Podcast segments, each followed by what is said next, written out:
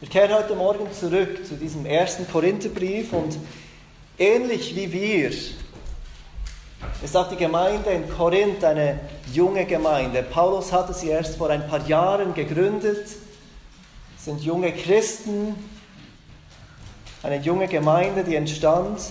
Und auch ähnlich wie wir leben diese Christen in einer Gesellschaft, die mehr und mehr geprägt ist von Egoismus, die geprägt ist von Unabhängigkeit und geprägt ist von Freizügigkeit gegenüber dem Gesetz Gottes, gegenüber Gottes Geboten und Gottes Weisungen.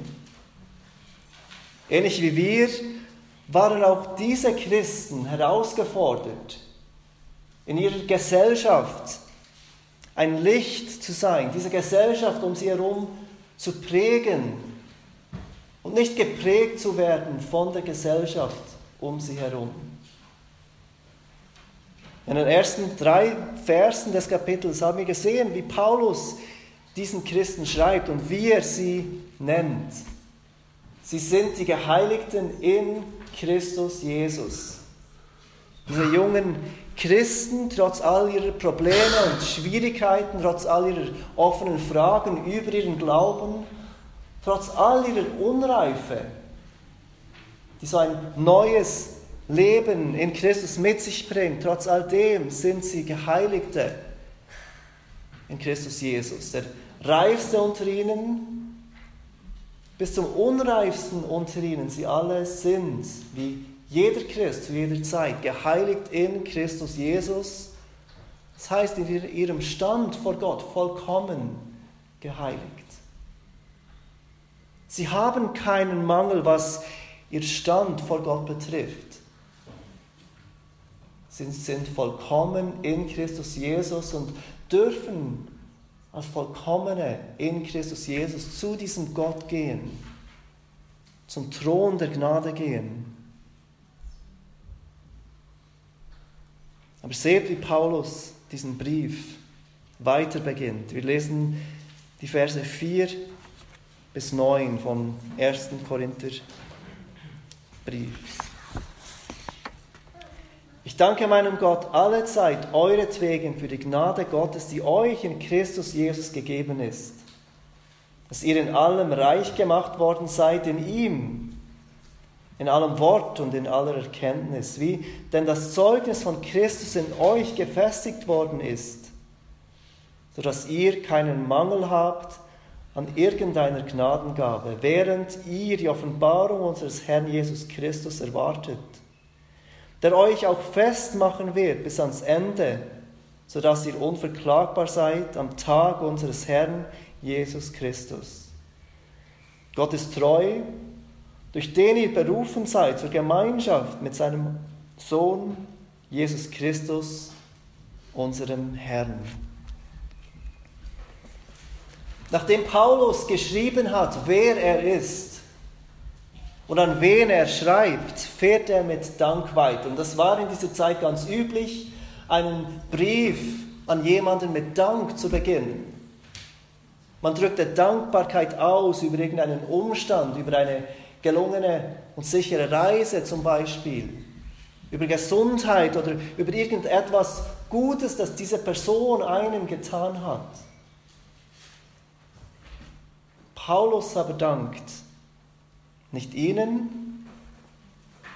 Paulus dankt nicht irgendeinem Umstand, Paulus dankt in diesem Dank Gott.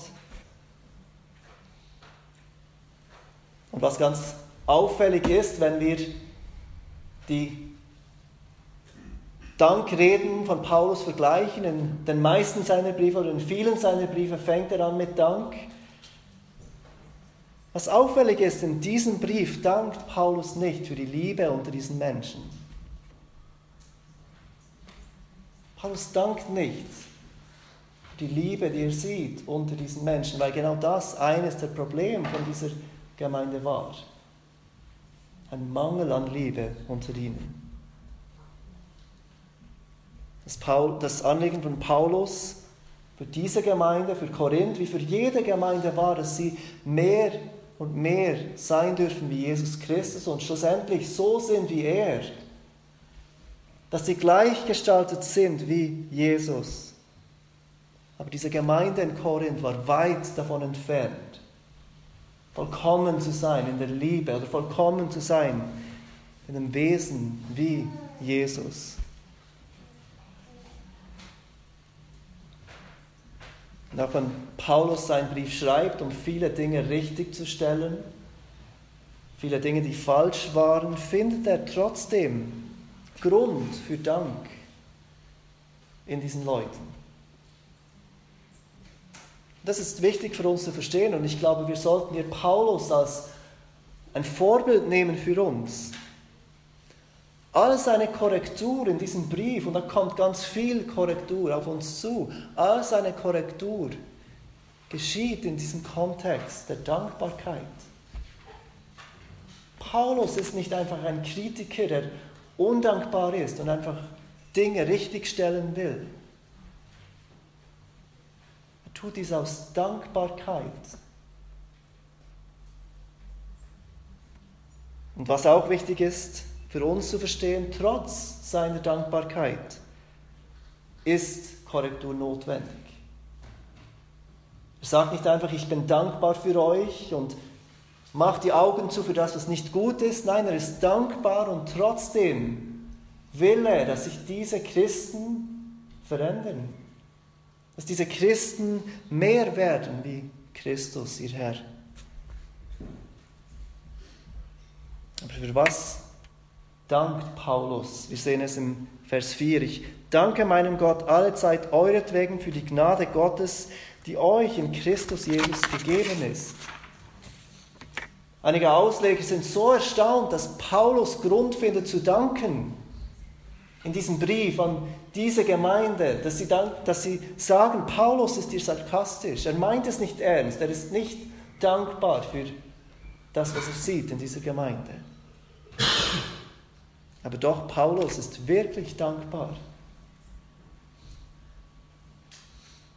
Was für eine Gemeinde war Korinth? Wir werden es sehen im Verlauf dieser Predigtserie, aber wir wollen kurz ein paar Stellen vorwegnehmen, um uns kurz in diese Gemeinde hinein zu versetzen, wie es wahrscheinlich gewesen sein müsste, Teil dieser Gemeinde zu sein.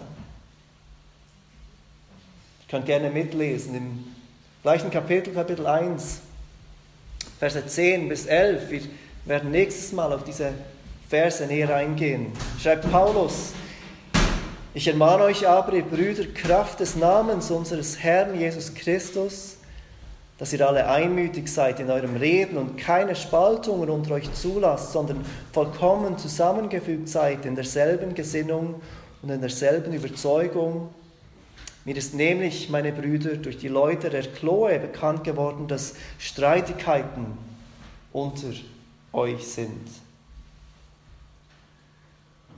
Kapitel 4, Vers 18. Weil ich aber nicht selbst zu euch komme, haben sich etliche aufgebläht.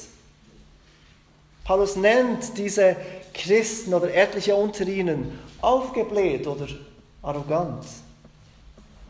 Dann gleich nochmal im Kapitel 5, Vers 1. Überhaupt hört man von Unzucht unter euch, und zwar von einer solchen Unzucht, die selbst unter den Heiden unerhört ist, dass nämlich einer die Frau seines Vaters hat. Und ihr seid aufgebläht, erneut nennt er sie, aufgebläht, arrogant. Und diese Christen haben ein Geschwister innerhalb der Gemeinde, das so skandalös lebt, dass das sogar unter Nichtgläubigen, unter diesen freizügigen Korinthen skandalös war. Dann Kapitel 6, die Verse 6 bis 7. Sondern ein Bruder führt Rechtsstreit mit dem anderen und das vor Ungläubigen. Es ist ja überhaupt schon eine Schande unter euch, dass ihr Prozesse miteinander führt. Warum lasst ihr euch nicht lieber Unrecht tun? Warum lasst ihr euch nicht lieber übervorteilen? Einige dieser Geschwister derselben Gemeinde waren so zerstritten untereinander, dass sie vor Gericht gingen miteinander. Sie wurden errettet aus der Welt hinaus. Sie erkannten, dass die Welt ungerecht ist, dass sie selbst Vergebung brauchen in Christus. Sie kamen zusammen mit anderen Gläubigen, die das ebenfalls erkannt haben. Jetzt gehen sie zurück in die Welt hinaus und bringen ihre Streitigkeiten zurück vor die Welt, damit die Welt, das weltliche Gericht, Recht bringt für sie. Kapitel 11, Verse 20 bis 21.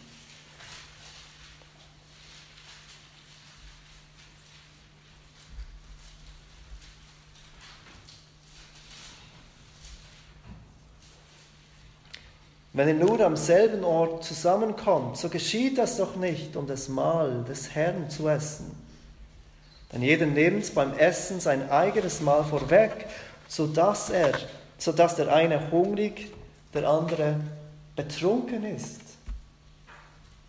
Wenn diese Gemeinde zusammenkommt, um Gott zu ehren, dann sind einige von ihnen sogar betrunken. Sie kommen betrunken zum Gottesdienst. Und dann in Kapitel 15, Verse 33 bis 34, dort sagt Paulus, lasst euch nicht irreführen, schlechter Umgang verdirbt gute Sitten. Werdet doch wirklich nüchtern und sündigt nicht, denn etliche haben keine Erkenntnis Gottes. Das sage ich euch zur Beschämung. Etliche unter ihnen, Paulus kommt zum Schluss, haben keine Erkenntnis Gottes. Und trotzdem sind sie Teil dieser Gemeinde. Auch wenn es kaum zu glauben ist, wenn wir uns überlegen, was das für eine Gemeinde war, findet Paulus trotzdem, trotz all diesen Mängeln und Sünden, Grund zum Dank. Zurück im Kapitel 1, Vers 4. Ihr seht, dass Paulus Gott dankt und er dankt nicht einfach irgendwie für irgendetwas. Es ist kein genereller Dank, er dankt euretwegen, sagt er. Die Korinther selbst, diese Gemeinde selbst, diese unreife, mit Sünden beladene Gemeinde selbst, ist für Paulus ein Grund, Gott zu danken danke meinem Gott euretwegen. Und er sagt noch alle Zeit.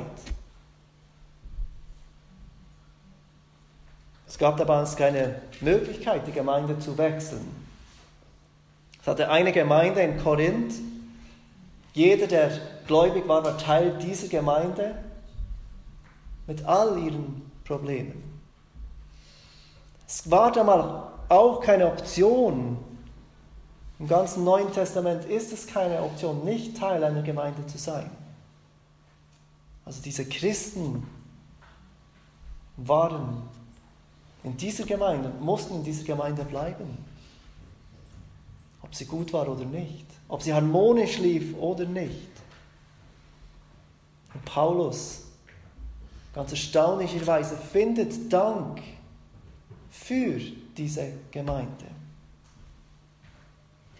Würdest du für eine solche Gemeinde dankbar sein können? Findest du Grund für deinen Bruder oder deine Schwester trotz ihren Sünden, ihren Schwachheiten, ihrer Unreife, ihren Fehlern, findest du Grund, dankbar zu sein für deinen Bruder in Christus, für deine Schwester in Christus mit all ihren Fehlern? Paulus fand diesen Grund. Paulus fand Grund zur Dankbarkeit.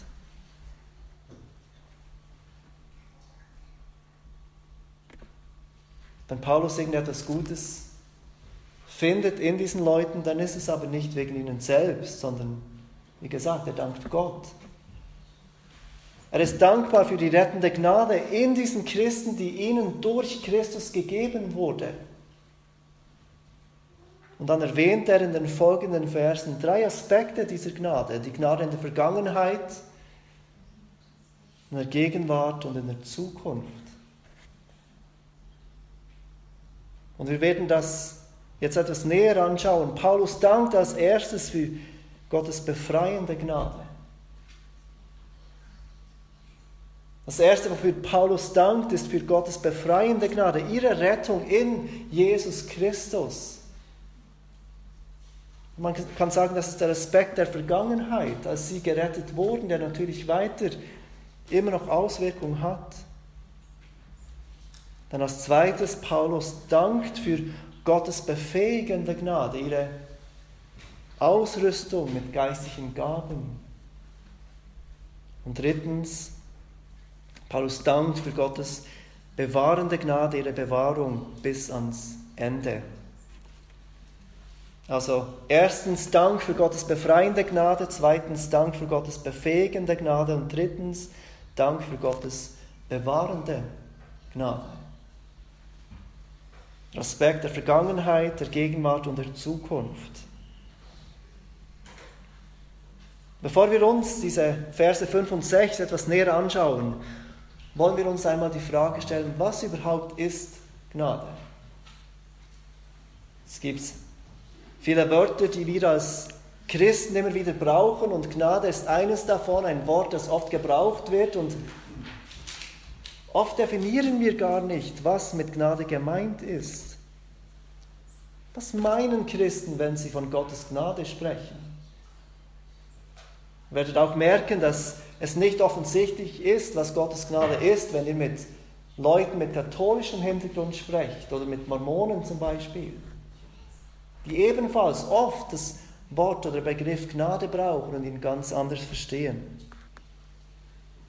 Was aber meint die Bibel? Was meint das Alte und Neue Testament, wenn es von Gottes Gnade spricht? Das Wort Gnade bedeutet an sich Gunst, Wohlwollen, Anerkennung oder Gefallen finden an jemandem. Und das Wort an sich beschreibt eigentlich gar nicht, was die Grundlage ist für dieses Wohlwollen oder für diese Gunst, die man findet. Und so passiert es oft, dass wir Menschen unser Konzept von Gnade hineinlesen in das, was die Bibel von Gnade, wie die Bibel Gnade beschreibt. Wenn wir uns kurz überlegen, wem geben wir Wohlwollen oder Gunst? Es sind diese Menschen, die auch uns Wohlwollen oder Gunst erweisen. Jemand tut mir etwas Gutes und ich bin so dankbar dafür und gebe dann dieses Wohlwollen zurück. Ich werde vielleicht eingeladen zum Essen, werde verwöhnt und es gefällt mir sehr gut und dann sage ich, oh, komm doch einmal zu uns und ich gebe dir das zurück. Das ist unsere menschliche Idee von Gunst und Wohlwollen. Wir sind denen wohlgesinnt, die auch uns wohlgesonnen sind. Wir geben denen Gunst, die auch uns Gunst geben. Aber wie ist es bei Gott? Das Wort, das wir im Deutschen mit Gnade übersetzen, kommt das erste Mal im 1. Mose 6 vor. Und ich bitte euch, die die Bibel dabei haben, 1. Mose 6 aufzuschlagen. Das erste Mosebuch ist das erste Buch der Bibel. Das finden wir ganz einfach am Anfang der Bibel, 1. Mose 6. Und wir sehen dort die Geschichte von Mose äh, von Noah, Entschuldigung.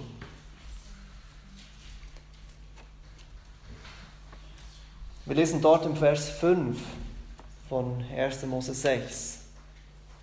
Als aber der Herr sah, dass die Bosheit des Menschen sehr groß war auf der Erde und alles Trachten der Gedanken seines Herzens allezeit nur böse, da reute es den Herrn dass er den Menschen gemacht hatte auf der Erde. Und er, es betrübte ihn in seinem Herzen.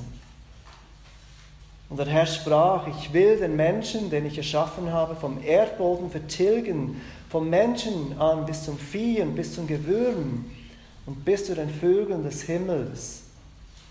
Denn es reut mich, dass ich sie gemacht habe. Dann im Vers 8.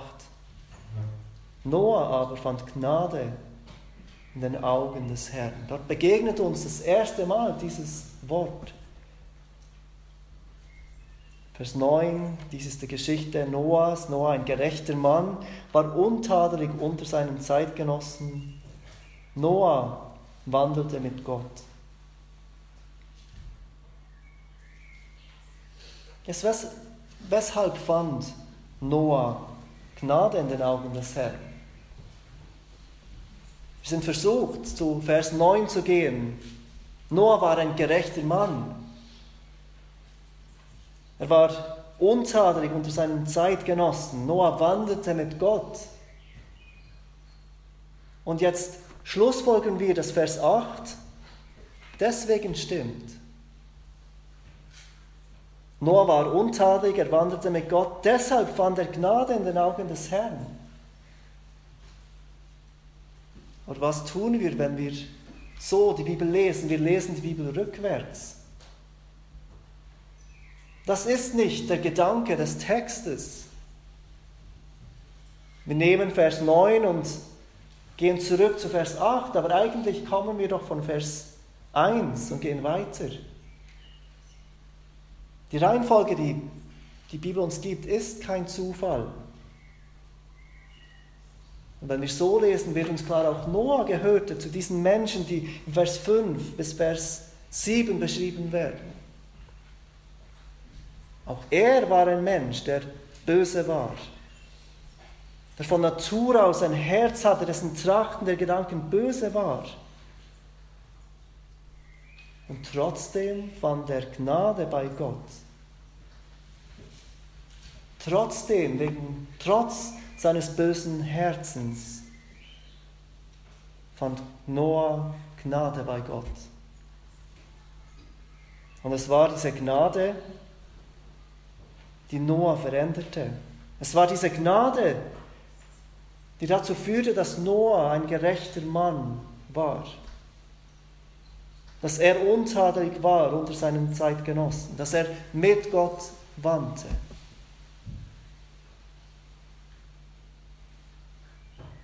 Gottes Gnade in der Bibel ist immer unverdient. Gott gibt seine Gnade und seine Gnade verändert uns. Aber das veränderte Leben ist nicht die Grundlage für seine Gnade, wie wir so leicht missverstehen könnten. Oft hilft es uns auch zu verstehen, was etwas ist, wenn wir uns überlegen, was ist es nicht. Wenn wir uns die Frage stellen, was ist Gnade, hilft es uns, wenn wir uns überlegen, was ist Gnade nicht. Und auch hier hilft uns die Bibel weiter. Als erstes sehen wir, dass die Gnade im Gegensatz zu den Werken steht. Römer 11, Vers 5. Ich lese es euch vor, so ist nun auch in der jetzigen Zeit ein Überrest vorhanden aufgrund der Gnadenwahl. Wenn aber aus Gnade, so ist es nicht mehr um der Werke willen, sonst ist die Gnade nicht mehr Gnade.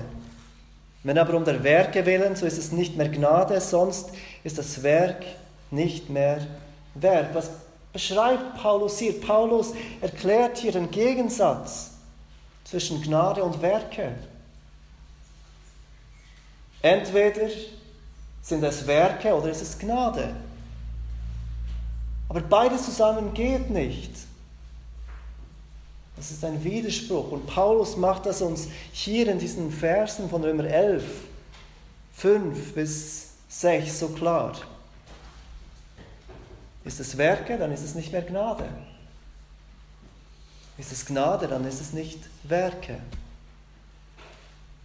Wenn ich zum Beispiel hart arbeite für eine Prüfung, ich büffle und arbeite wirklich hart und ich erhalte dann eine gute Note bei meiner Prüfung dann erhalte ich diese Note nicht aufgrund von Gnade, sondern sie ist verdient.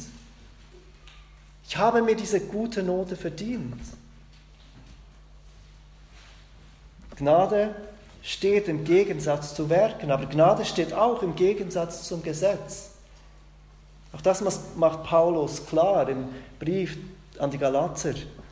Galater 2, Vers 21. Ich verwerfe die Gnade Gottes nicht, denn wenn durch das Gesetz Gottes Gerechtigkeit kommt, ist das Christus vergeblich gestorben. Und dann weiter im Galater 5, Vers 4. Ihr seid losgetrennt von Christus, die ihr durchs Gesetz gerecht werden wollt. Ihr seid aus der Gnade gefallen. Paulus macht diesen Christen in Galatern klar, dass Gnade im Gegensatz zum Gesetz steht. Wir können uns Gottes Gunst nicht erarbeiten durch das Halten des Gesetzes. Entweder kommt Gottes Gunst durch das Gesetz oder durch die Gnade. Und er sagt, wenn wir versuchen, Gottes Gunst durch das Gesetz zu erhalten, dann fallen wir aus der Gnade weil es sich so widerspricht. Gnade steht dermaßen im Gegensatz zum Gesetz. Wir sehen noch etwas Drittes, wozu Gnade im Gegensatz steht. Gnade steht im Gegensatz zu Stolz. Epheser 2, Vers 8 und 9 ist hier hilfreich, dieser bekannte Vers, denn aus Gnade seid ihr errettet durch den Glauben und das nicht aus euch, Gottes Gabe ist es nicht aus Werken, damit niemand sich rühme. Und was machen wir, wenn wir uns rühmen? Wir sind stolz.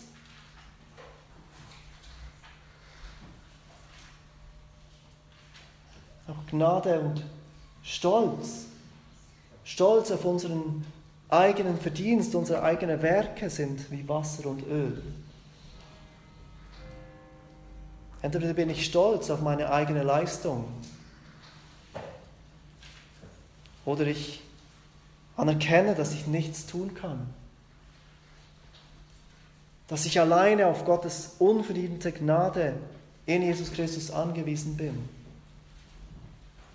Und dann ist Stolz vollkommen ausgeschlossen. Das Rühmen ist ausgeschlossen, weil es vollkommen unverdient ist. Die Gnade steht im Gegensatz zu den Werken.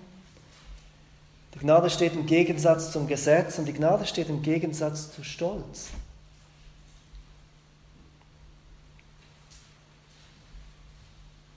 Ich habe versucht, einige Definitionen zu finden über die Gnade.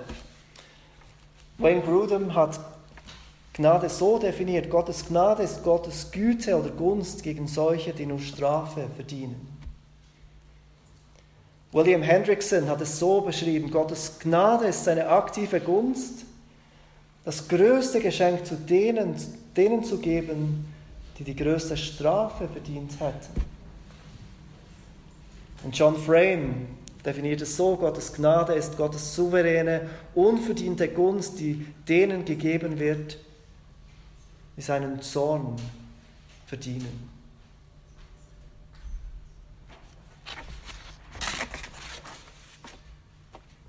finde in der Bibel selbst eine gute Zusammenfassung für die Gnade. Und ich bitte euch, zum zweiten Korintherbrief zu gehen und diese Definition mitzulesen. 2. Korinther 8, Vers 9.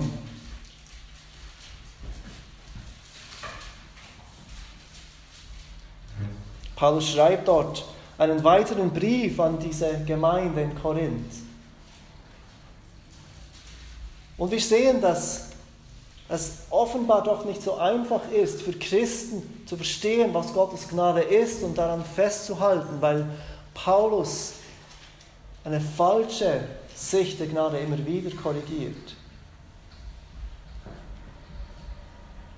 Und er schreibt hier an diese Gemeinde in Korinth, 2. Korinther 8, Vers 9, denn ihr kennt ja die Gnade unseres Herrn Jesus Christus, der, dass er, obwohl er reich war, um euretwillen arm wurde, damit ihr durch seine Armut reich würdet.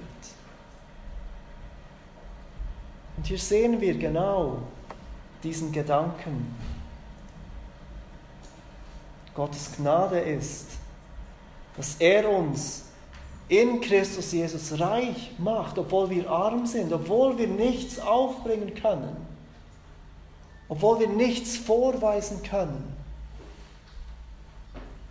Wir sind arm, er ist reich.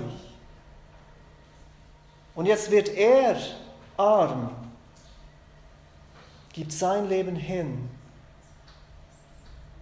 damit all das Gute, was er ist, was er verdient hat, uns zuteil wird, damit wir durch seine Armut reich würden. Und es ist klar, dass es hier nicht um materiellen Reichtum geht. Es geht hier um Reichtum und Armut in Bezug auf Gott, geistlich gesehen. Und genau das ist es, was Paulus im ersten Korinther, im ersten Kapitel, Vers 5 beschreibt, wenn er wieder zurückgeht. Genau das versteht er unter Gnade. Und genau dafür dankt er, dass ihr in allem reich gemacht worden seid in ihm. Er ist dankbar für die Gnade, die diese Korinther ganz unverdient erhalten haben. Weil auch er sich bewusst ist, dass er die Gnade, die er erhalten hat, unverdient erhalten hat. Er erwartet nicht, dass diese Korinther zuerst geistlich reif sind, zuerst würdig sind und sich würdig machen, um diese Gnade erhalten zu dürfen. Nein, er ist jetzt dankbar in all ihrer Schwachheit, dass sie schon Teilhaber sind von dieser Gnade.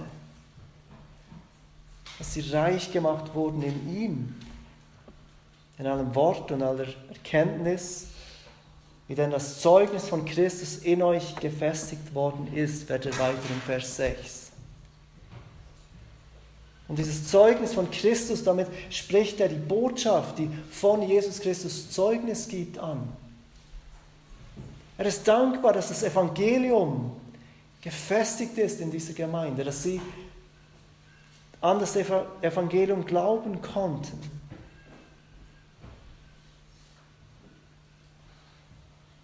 Das ist der erste Aspekt, für den Paulus dankt. Dieser erste Aspekt der Vergangenheit. Paulus dankt für Gottes befreiende Gnade, Gottes Gnade, die Rettung bringt. Dann der zweite Aspekt, das zweite, für was Paulus dankt.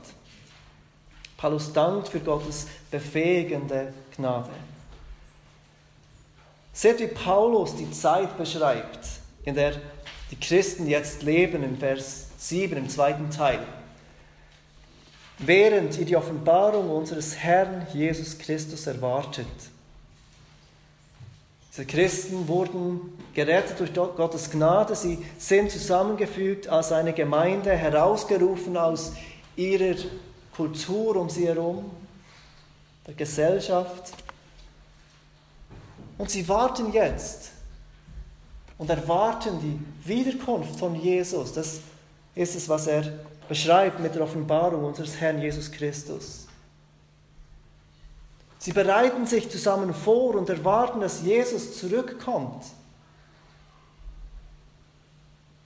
Und es ist genau die Zeit, in der wir jetzt leben. Zeit zwischen dem ersten Kommen und dem zweiten Kommen von Jesus, die Zeit zwischen unserer Rettung und der endgültigen Erlösung, wenn wir Jesus Christus sehen, wie er wirklich ist. Und wenn wir ihm gleichgestaltet sein werden. Und auch in dieser Zeit gibt uns Gott seine Gnade. Es ist nicht so, dass er uns rettet und uns uns selbst überlässt. Er gibt uns auch Gnade in dieser Zeit. Und das ist es, was Paulus hier beschreibt. Vers 6 hat er bereits erwähnt, dass die Korinther reich gemacht worden sind in ihm und dann sagt er in allem Wort und in aller Erkenntnis. Er braucht hier die Worte Logos und Gnosis und es kann gut sein, dass er hier von den Geistesgaben des Sprechens und den Geistesgaben des prophetischen Redens, der Prophetie spricht. Die Worte offenbaren und Erkenntnis bringen. Aber dann im Vers 7 spricht er ganz unmissverständlich von diesen Geistesgaben, von diesen Gaben, die Gott der Gemeinde schenkt, durch seine Gnade, damit wir warten können auf seine Wiederkunft, damit wir ihm gleichgestaltet werden können und wachsen können in der Heiligung in dieser Zeit. Und er sagt im Vers 7, dass sie keinen Mangel haben an diesen Gaben, sodass ihr keinen Mangel habt an irgendeiner Gnadengabe. Bemerkt, wie er hier das Wort Gnadengabe braucht, weil er sich bewusst ist, dass diese Gaben, die die Korinther so hoch achten, nicht Verdienste sind, sondern aufgrund von Gottes Gnade zu ihnen kommen. Die Korinther waren gesegnet mit diesen Gaben. Und was tut hier Paulus? Er dankt Gott für diese Gnadengaben, die die Korinther erhalten haben und erinnert so die Korinther, die stolz waren aufgrund von ihren Gaben, dass auch diese Gaben ein Geschenk von Gott sind und dass auch hier Stolz ausgeschlossen wird. Und dann als drittes und letztes, Gott, äh, Paulus dankt Gott für Gottes bewahrende Gnade. Paulus weiß, er ist sich bewusst, dass wir Gottes Gnade brauchen, vom Anfang bis zum Ende. Ob es die Korinther sind oder ob es die Immanuel-Gemeinde ist, wir werden niemals so geistlich sein, dass wir Gottes Gnade nicht brauchen. Und er dankt hier im Vers 8 und 9 für diesen zukünftigen Aspekt der Gnade Gottes. Vers 8, der euch auch festmachen wird bis ans Ende, so dass ihr unverklagbar seid am Tag unseres Herrn Jesus Christus. Gott ist treu, durch den ihr berufen seid zur Gemeinschaft mit seinem Sohn, Jesus Christus, unserem Herrn. Wir haben gesehen und wir werden es wieder und wieder sehen, diese Christen in Korinth benehmen sich im Moment alles andere als unverklagbar. Wenn wir uns anschauen, wie sie sich verhalten miteinander, dann menschlich gesehen bleibt wenig Hoffnung, dass sie am Tag, wenn Jesus Christus zurückkommt, unverklagbar sein werden vor ihm. Aber trotz all dem, was noch nicht gut ist in dieser Gemeinde, ist Paulus absolut überzeugt von der Wirksamkeit von Gottes Gnade. Er ist absolut überzeugt, dass Gottes Gnade Menschen verändert, jeden Menschen verändern kann. Und so wird Gott jedes seiner Kinder, ob die Korinther, ob uns heute, bis ans Ende bewahren. Und wenn dieser Tag kommt, dieser Tag des Herrn, in dem Gott mit seinem Gericht kommt, dann werden die, die auf Jesus Christus vertrauen, unverklagbar vor ihm stehen. Jeder von uns. Egal ob reif oder nicht reif. Egal ob neu im Glauben oder schon lange im Glauben. Jeder wird an diesem Tag des großen Gerichts unverklagbar sein vor Jesus Christus aber allein aus Gottes Gnade.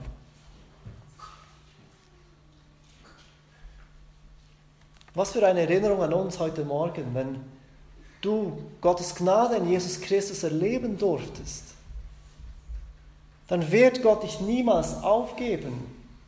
Gott ist viel geduldiger mit uns, als wir mit uns selbst sind.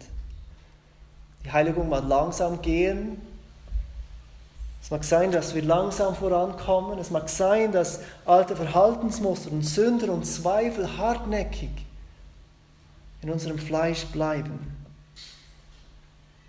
Aber Paulus erinnert die Korinther und erinnert uns heute Morgen, dass Gott dich festmachen wird bis ans Ende. Jesus Christus wird zurückkommen, um die Toten und Lebendigen zu richten. Jeder Mensch wird vor ihm stehen und er wird jeden Mensch richten. Aber wenn du heute Morgen auf Jesus Christus vertraust, wirst du unverklagbar vor ihm stehen. Unverklagbar. Und was ist der Grund dafür? Nicht unser Wachstum, nicht unsere Erkenntnis. Wir lesen es in Vers 8. Denn, sagt Paulus, Gott ist treu. Gott ist treu und das ist der Grund, weshalb wir bis ans Ende bestehen und unverklagbar sein werden. Nicht weil wir treu sind, sondern weil Gott treu ist und weil er uns, wie er weiterfährt, berufen hat zur Gemeinschaft mit seinem Sohn, Jesus Christus. Paulus braucht hier erneut das Wort Koinonia für Gemeinschaft, das Wort, das er in Apostelgeschichte 2, das dort gebraucht wird und das diese tiefe Gemeinschaft unter den ersten Christen, der ersten Gemeinde beschreibt. Diese tiefe innige Anteilhabe am Leben aneinander. Und genau zu dieser tiefen Gemeinschaft sind auch wir berufen, die auf Jesus Christus vertrauen als unseren Herrn und Erlöser, dass auch wir diese tiefe Gemeinschaft erleben werden mit ihm und mit jedem, der den Herrn Jesus anrufen wird.